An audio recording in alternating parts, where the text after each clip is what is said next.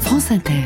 Aujourd'hui, c'est professionnellement et dans le respect de la loi que vous êtes rendu dans ce quartier parisien un peu olé olé, comme dirait Cyril. Pff, je- J'attrape justement un café non loin de Place de Clichy. Je regarde la rue et je rencontre ce monsieur qui sort du kiosque à journaux, les mains dans le dos, un peu voûté. Sa femme me fait signe qu'elle veut pas répondre. Lui, oui, bonjour. Bonjour. Quel est votre prénom Henri. Ah, j'ai 86 ans. Et vous avez le Figaro dans la main. J'ai le Figaro dans la main.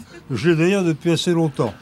J'achète le Figaro au numéro et investir le samedi. Dans quoi vous avez travaillé J'étais banquier. Ah tu, vois, bah, tu- tu penses, évidemment.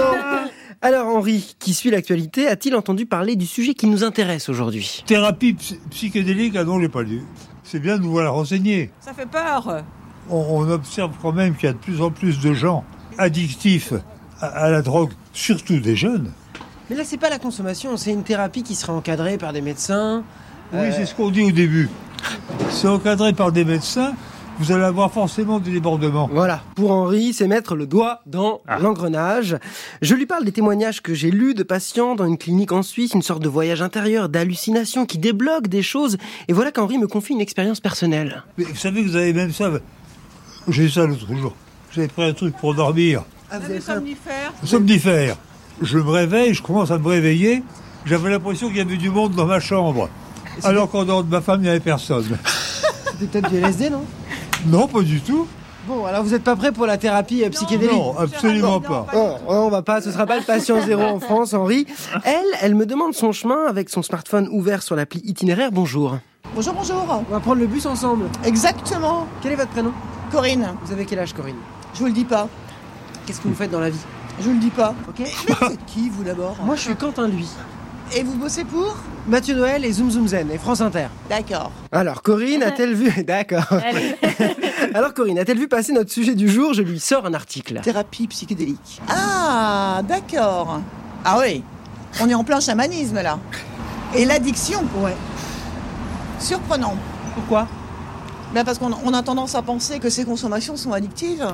Et là, on- si j'ai bien lu hein, en diagonale, ces, ces consommations permettraient de soigner l'addiction. Donc euh, on se mord un peu la queue.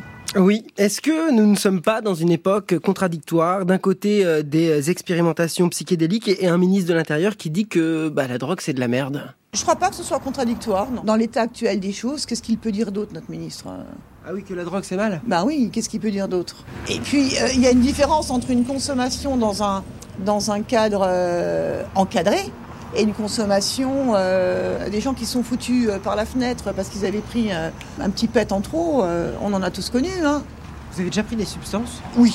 Je vois pas ce que ça pourrait débloquer en thérapie, me concernant. Qu'est-ce que ça a provoqué chez vous une super euh, acuité euh, auditive. Ah, vraiment, euh, la musique euh, phénoménale.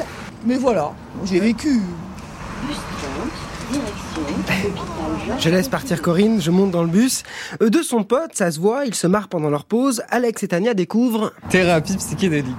Ça me parle pas du tout. L'utilisation de drogue pour la thérapie. Ah ben voilà, exactement. LSD, DMT, mescaline et euh, MDMA. Ça peut être quelque chose, mais il faudrait un, un dosage très limité et il faut que- vraiment que ce soit surveillé, entouré, très très encadré. ouais. Est-ce que vous pouvez comprendre que des substances peuvent euh, aider Est-ce que vous avez essayé des trucs vous Une fois, j'ai pris du, du LSD. C'est très déconseillé quand le dosage est pas bon et quand on est mal encadré.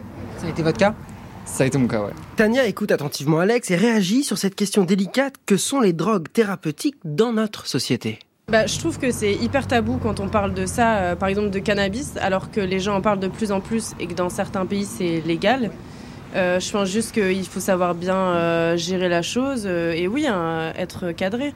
Faut peut-être pas dire ça, mais il y en a plein qui en prennent en France et et il y en a, ça les aide au niveau des maladies.